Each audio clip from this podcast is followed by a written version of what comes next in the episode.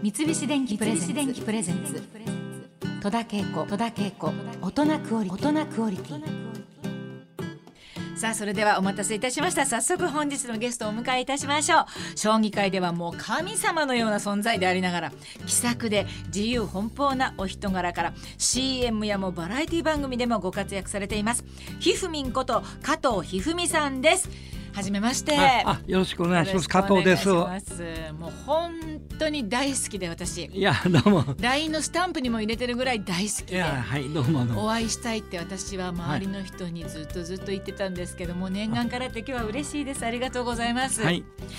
加藤一二三さんは中学生の時にプロの棋士になられて、はい、そうですねね、はい、もう人務この方の天才と称されたということで、はい、それであの藤井聡太さんの登場でね、はいはい、加藤さんにも存在もまたあの再び脚光が当たってこれまでに打ち立ててこられた数々の記録や凄さが改めてね皆さん日本中にあの知れ渡ったというところなんですけれども恥ずかしながら私もちょっと遅まきでそのことにあの気づいたという次第なんですけれども藤井聡太さんの若者の苦労や喜びが共感できる唯一の存在なんじゃないかと思うんですけど。はい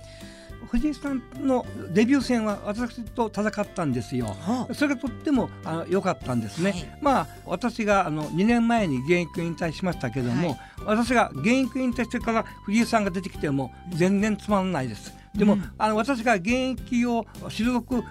少し前に、藤井さんと私が公式戦を戦ったんですよね。うん、それで一気にあのあれですね部も迎えましたね。やっぱり藤井さんの誕生というのは本当にですね超ラッキーなことです。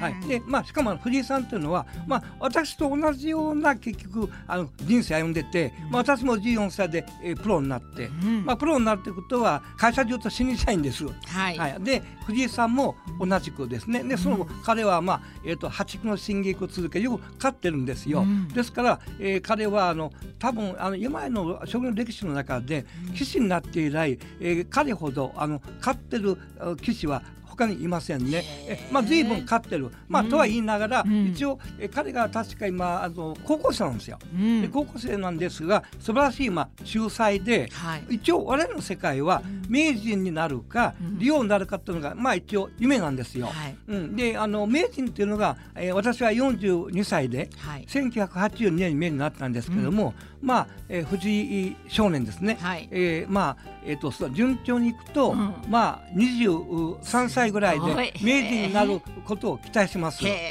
すごいですね、はい、私も同じような、はい、視線でじゃあ藤井さんをね見守っていきたいと思いますけれども、はい、加藤さんご自身が、現在の藤井さんのようなその10代の頃は、まあ、もちろん先輩ばっかりということで、ええ、でもそんな中でも対局では負けると思ったことが一度もなかったっていうふうにお聞きしましたけど。あ確かにそうなのですね。そうですか、えーえー、つまりあの当時はですね、うん、まあ大山名人とか、はい、増田名人とかもちろん、えー、他にもあの秀才があの揃ってましたけども、はい、まああのなぜかですね、うん、試合の前の日に負けると思ったことはないしいや、うん、明日のあの大敵だからねいやちょっと困ったなという気持ちも一回も持ったことがありません。それはどういったなんか一つはまあ性格もあると思うんだけども、あまあ多分まああの今あの考えますとやっぱり将棋の世界というののまああのエッセンスですかね。うんいうのを分かってたからかもしれません。私は、えーと、小学校の4年生で将棋の世界というものは、うん、要するにあの、まあ、いついかなる日もですね、まあ、負けることもあのあったんですけども、うん、まあ、いい手ばかりをあのこの指していくということを、えーと、この求め続けていけば、うん、いわゆる負けないという、まあ、信念があったかとは思いますね。はい、はい、すごいですね。はい、はい、うん、さあ、そしてあの最後の対局となった2年前、はい。はい、2017年、はい、マスコミがねもう引退会見をされると思うんだと思って待ち構えていたそうなんですけれども、まあ、そのまま帰宅された加藤さんなんですね。それでそれはまあ奥様にまずご報告をということだったんですってね。あそうですね、はい、苦楽を共にしてきた妻にですね、うん、負けたということを最初にやっぱり言うべきであの、うん、あろうとあの思ってた。でまあ,、あの最近になって分かったことはですね私が負けて引退が決まった将棋ですね。負けて家に帰った時に、妻がですねネクタイをプレゼントしてくれたんですけども、はい、その真意はですね、負けて帰ってくるとは思わなくて、うん、勝って帰ってくると思ってて、はい、でこの羊のネクタイは羊のネクタイはあのあの白、まあ、白星ですよね。はい、で、まあ、羊っていうのは、まあ、いいあの評判のいい生き物だから、うんうん、だから勝って帰ってきて、うん、でまだこれからもですね勝ってほしいという願いを込めてね、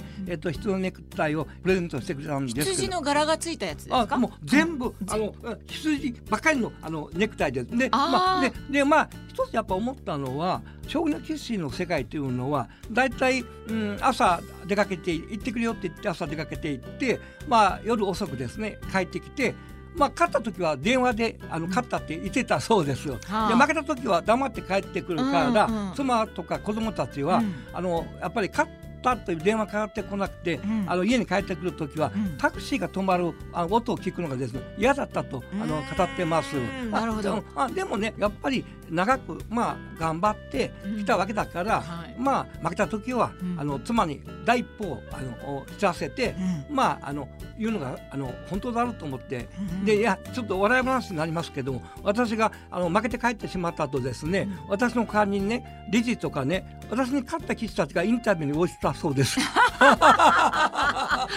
うなんですか。はいはいはいさあ、えー、藤井聡太さんの登場以来あの対局中に棋士の皆さんが食べるご飯のこともね注目されるようになりました。将棋飯っていうんですか？あのひふみんさんは毎回うなぎを頼んでいるということも話題になりましたけれども40年間ずっと昼も夜もうなぎだったっていうのはこれは本当なんでしょうか？そうなんですね。将棋会館の近くからあの出前を取るんですよ、はい、まあうなぎが好きだったこともあり、はい、それからやっぱりうなぎはやっぱり元気が出ますから、うん、あということもあってですねまあ細かく言うとうなぎ以外に天ぷら定食なんかも時々頼んだんだけれども、はい、頼んだ出前が届かないんですよ、うん、だからまあ私はもう勝負の時は何があっても騒がない、うん、そういったねアクシデントがあったんでそれでも結局うなぎに落ち着いたということです。あそうですか、はいはい、でお家でもじゃあはい、あの対局の日の前の日とか、例えばもう決まってます、ええ、食べるもの。大体、まああの夕方まあ妻がまあ料理を作ってくれてて、うん、私はちょっと将棋の研究をして、まあ好きなクラシック音楽を聴いて、まあ少しあの聖書なんかも読んで、まあ、えー、心を整えるということで、あの朝はえっ、と食べていってましたね。うん、えー、大体そうですね。朝8時ぐらいにあの起きて、まあ9時ぐらいまでに食事を食べ終わってそれからまああの若い頃はやっぱり元気だったから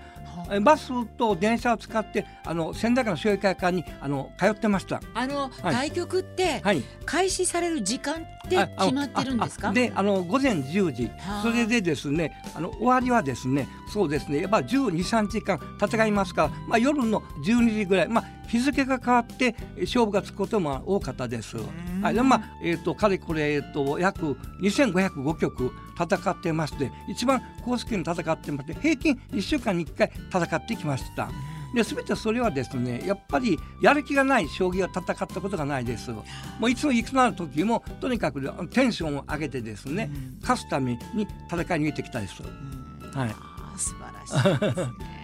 三菱電機プレゼンツ戸田恵子大人クオリティ。